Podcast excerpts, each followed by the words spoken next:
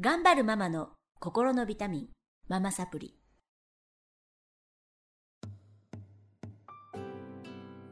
皆さんこんにちは。ママサプリの時間がやってきました。この番組は上海から世界へ聞くだけでママが元気になる、笑顔になるママサプリをお届けしてまいりたいと思います。えー、4週にわたりまして、えー私の友人の、えーお子さんたちの3兄弟にお付き合いいただいてますが、本当にいい話がね、聞けていい機会を設けたなって、自画自賛なんですけど いいことしてるなって思ってるんですけれども、えー最終ね、ちょっとお伺いしたいのが、私、ママの立場から、お母さんの立場から、あのーお母さんってやっぱり子供にとってね、最善と思っていつも選択してるわけですよ。だけどそれが最善にななならないこともある。あの、やっぱり子供たちが泣いちゃって、不適合を起こしちゃって、引退行かせてたけど日本人学校に戻った子もいるし、逆に日本人学校が合わなくていじめにあったり、日本に帰ってからね、不登校になったりしてるお母さんもいます。ね、何が正しいのか何が間違ってるのか本当わからないままママたちって進んでるんだけどご家族のことについてちょっと今日はお伺いしたいと思うんですけど、い。あのご家族、えー、と皆さんにとって家族って何ですか、とって家族とは何ですか、うん。家族が何かっていうとやっぱり、まあ、最終的には自分が帰ってこれる場所だなっていうのはあって、あのうちの家族はあの住所不定なのでいつも。動き回ってねどこにいて。本当大変。どこにいるのかよくわかんないんですけども、本当だよね、まあ、なので別に年がら年中は自分も会えるわけじゃなくて、うん。もう高校の頃からあの、まあ、年に、まあ、12回とか、うん。まあ、会えるかなみたいな感じで。えっとこうきくんは高校から一人で暮らしてるんだもんね。その時ってどういう気持ちでした？最初にやっぱり、まあ、行った時は少しあの寂しいなっていう部分があってあの、まあ、5人家族ですごい大家族なので家がすごい賑やかなんですよね。うん。なのであの最初はあの 家に帰ってきてやっぱり人の声がしないっていうのが結構あのきつい部分があってあのテレビをよくつけてたんですけどテレビの声がしないと結構暮らしていけないっていうのは最初の、まあ、1年ぐらいはやっぱありましたありまねし。た、うん。でもなんかまああの自分がまあそのもちろん一人で住んでる時も含めてあとは一緒に住んでる時も含めてうちの家族良かったなと思うのは、うんまあ、2つぐらいあってあの、まあ、1つは適度な放任主義と、うんもう1つはまあなんかうん褒めるっていうことに関してなんですけど、あの、まあ、1つ目のその放任主義っていうのはやっぱりうちの家族はすごいまあかなりまあいろいろあのこっちに責任を自由を任せてくれてた部分がなるほど。ありまして、まあそれはね。まあ多分意識的にやした部分も一つあるし、まあ、ある程度必然的に両親あの共にまあ忙しくしている両親なのであの比較的あの必ずしもいつも家にいるという感じでもなくたなくて、ずっとね、そうですね。あのまあ動き回ってるのが好きな両親なので。で、まあ、その中でやっぱりただあの自分でやったことは自分で責任を取らされるような、あのまあ、教育方針というかいいあの家族だったと思うので、まあなんか例えばその別に勉強しなさいとかってあんまり確かに言われたことはないんですよ。うちの多分3兄弟。そんなに基本的には、まあそれは宿題やってなかったら怒られてましたけど自分も。夏休みとかに。ただあのまあ本当に毎日言われるとかもないし例えば塾行ってなさいとかも言われたことはなくて基本的にじゃあ自分も情報は提示してくれてこういう選択肢があるよって言った時にじゃあ自分でどれを選択するのかっていうのを任せてくれててでただその選択したからにはその責任は自分で取るっていうのを繰り返してもらってたおかげでなんだろうまああの自分であの人生決めていくってことが、まあ、できるようになったのは、そのおかげかなって思ってやっぱ一人になってからももしくはその大学入ってあの、まあ、いろいろ特に大学入るとあの自由が多いので選択しなきゃいけない場面あの多いですし、まあ、ここからさらに社会人になればより増えていくと思うんですけど人生のあのバラエティーが増えていくので、まあ、その時に自信を持って自分の選択ができてそこにあの進んでいけるのはまあそういう影響があるのかなと。いうのが一つあって。あともう一つ最近思ってるのが、うん。なんか昔すごいあの褒めてもらえてない気がしてたんですよ自分は。でだからあの頑張ってるのうんってに、みんな話す そうそうただいい成績取ったのにこんなにいいもの取ったのになんでこんなに褒めてくれないんだろうと思ってた部分がすごいあったんですけど最近ちょっとあの認識が変わってきててでもなんか時々なんかえそこみたいなちょっと違うところですごい褒められるんですよね。例えば。なんかあの例えば自分が褒めてほしいところは割と目に見えている例えば成績がいいとか、例えばあの走って一等賞になったとかいうところを褒めてほしいんですけど案外そこは軽いんですけどあのなんだろう。あなたのこういうなんだ人を思った行動こういう性格ってすごいいいよねとか、案外そういうある意味パッと人の目には見えない部分なんですけど、やっぱ意外と重要な部分っていうのを自分で特に気づいてない部分ですよね。だから自を褒めてくれてたなと思ってて、まあ、ある意味その数値で見える部分って、まあ、自分で見りゃ自分で自分を褒められるんですよ、ね、そうだよね。他の人も褒めてくれるしね。あの周りも褒めてくれるしただやっぱりそのなんだろう自分自身に自分本当に自信を持ってるのってどこなんだろうって考えた時に意外とそういう数字の部分じゃなくて。でなんか別に英語で100点取ろうが数学で100点取ろうがそこはやっぱ絶対自信にはならなくてむしろやっぱこうやってあこうやって見てくれてた人がいてここをこう褒めてくれたからここは自信持ってるなというふうに、まあ、慣れたのはやっぱりそういうなんだろうな、まあ、親だからこそ気づけるところを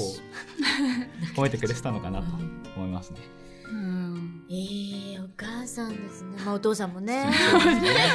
お父さんちょっと、うん、落ちちゃうんだけど。私の中から落ちちゃうんだけど、お父さんもすごいいいお父さんだよね。ももちゃんは？今本当うなずく部分がものすごい多かったんですけど、うん、やっぱりあの褒めてくれない部分がすごいあるんですよ。なんかそうなんだ。褒めてくれないっていうかあいうか意識してないんだよねなんかすっごい、うん、なんていうニュートラル。ニュートラルだね。中立。中立的なんです。そうだから親バカではないし、うん、あのなんだろう。私個人的に理系なのか理系だからかわからないけど数字に出るものをよくするのが好きっていうか周りから目に見えてなんかいいみたいなものに近づく自分の。だから自分の中でやっぱ点数のテストの点数はすごくいい方を取りたいしっていうのがすごいあってでもそれをそんな深く褒めてくれないんですけどまあえこれで褒めてくれないならちょっともうちょい頑張ろうって。逆にまあ自分のやる気になってた部分はあって、まああとそうですね。あの親はまあお兄ちゃんとほぼ同じなんですけどまああの海外にもう出て10年以上10年目ぐらいなんですけど、全部で。なんかやっぱり辛い時期自分が、本当に学校で辛かった時期があったんですけどその時は家帰って親が言ってくれてよかったなってすごい思ってて。自分のあ自分に合った出来事とか、うん、言っても言わなくても自分を受け止めてくれる場所がまああったのはすごく大きかったのとまあ親はそういう感じなんですけどちょっと兄弟についても言いたいんですけど。どうぞ。もう泣いちゃう。みんな泣いてんだけど。あの、まあ、お兄ちゃんとはもうあ一緒に住まなくなって結構経ってるんですけどやっぱ常に自分の一歩前、うん、一歩三歩四歩五歩ぐらい前行ってる人なんですよ。なんかやっぱすごいなって思うんですけど、負けず嫌いなんでお兄ちゃん抜いていきたいなっていうのはいつもあって。素敵、うん、でもいつも前にいるんで、うん、追い越せないね。いや追い越しますけど将来的には。将来的にはね。はい。なんかすごい。ちゃんと前に誰かいてくれるのは安心感もあって。でも同じ道に立ってるかっていうともしかしたらもう分かれ道にいるかもしれないけどね。だけどいや、うん、存在がすごい大きいなって思いますね素敵。私は さくらちゃんには？妹は、うん、まあ妹がいるのはすごい逆に自分見てる人がいるっていう意味で、うん、自分はちゃんとしなきゃいけないなっていうのもあるしまあ、うん、後ろついてきなみたいな 感じですね。さくらちゃんは？もう泣けてきちゃうじゃん。やめて。みんな私にとって家族は、うんうんまあ、支えってことが一番しっくりくるかなって思ってて、で上海最初来た時、学校結構辛かったね。うん。で、一番親にしてもらってよかったなって思ったのが、うん、お母さんとお父さんはいつでも逃げ場を作ってくれてて、うん、いつでも日本に帰っていいんだよとか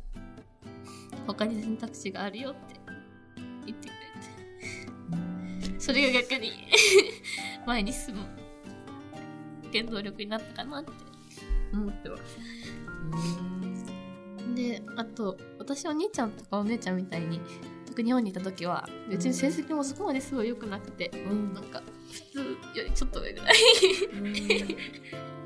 くらいでだから別に褒められなくても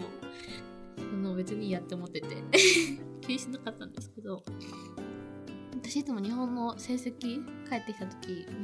生活面がすっごいいいんですね。お姉ちゃんが丸4個ぐらいしかないのに私は7個ぐらいあって。すごいいい一番いいことじゃん。ね そこ褒めてくれたし、うん、だからなんだお姉ちゃんと違って私は怖いんだっていう自信が。なんか下に見られてる。してた？お姉ちゃんよりいいところを知ることができたし、ね、素晴らしいね。あと親はその褒めない分別に怒ることもなくて私がそんなにすごいせすごい成績一回取ったことが 怒られはしたんですけど、その後にすごい悪い成績ってことうんなんかちょっと言い過ぎたとか言ってくれたこともあるし、うん、なんだろううん私が何をしてても受け止めてくれる人たちだなって思ってて。ありがたいですね、うん、素晴らしい。本当に素晴らしいと思うんですけど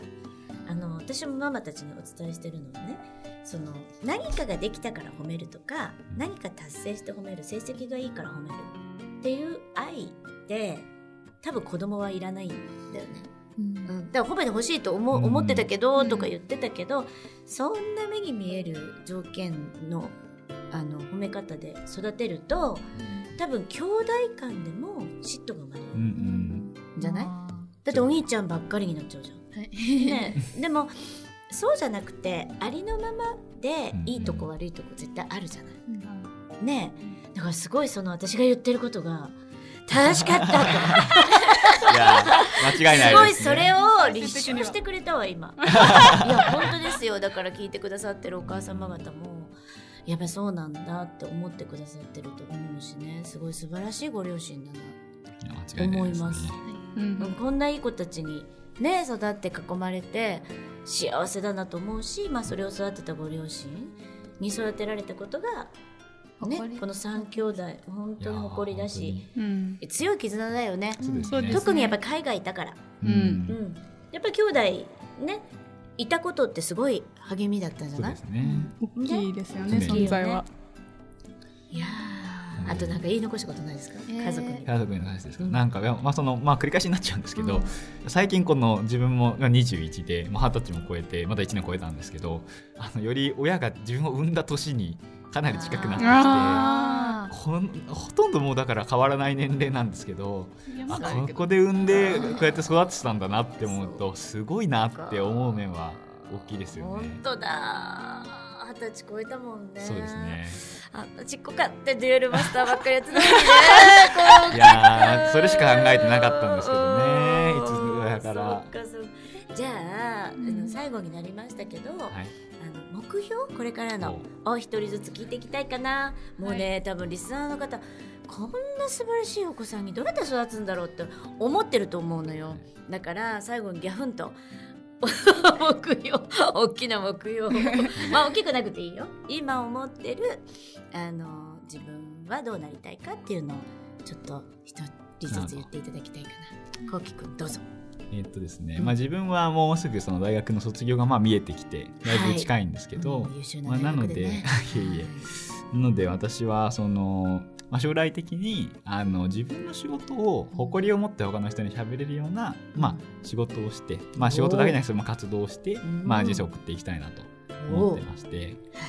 でまあだからそれが具体的にどういう仕事かっていうのを、まあ、今まず探してる段階ではあるんですけどあの、まあ、いくつか目星もつけつつ、まあ、また変わるかもなとか思いつつ、まだ、あの、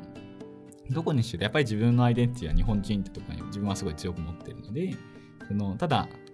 日本っていう社会でその海外から特に帰ってきて感じるのはなんかやっぱり少しあの特に若い人の笑顔がすごい少ない部分があるかなって思ってなんか将来に対してちょっと暗い部分があったりとかっていうふうに希望を持て持ちにくい社会になりつつ自分が特に育ってる中でちょっと思ってた部分がそうなっちゃってる部分があるかなと思うので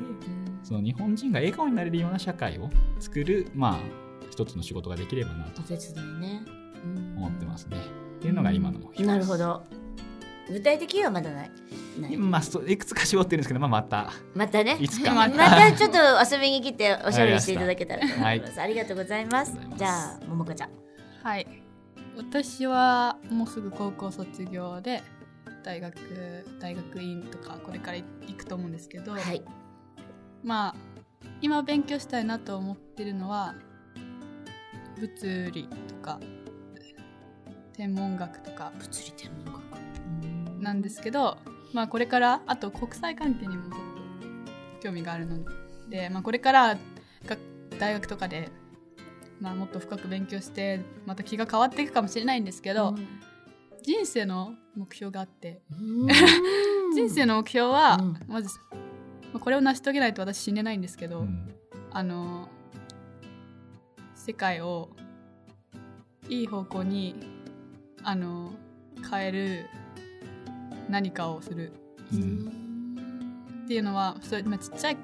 できるだけ大きいことをやりたいんですけどまあ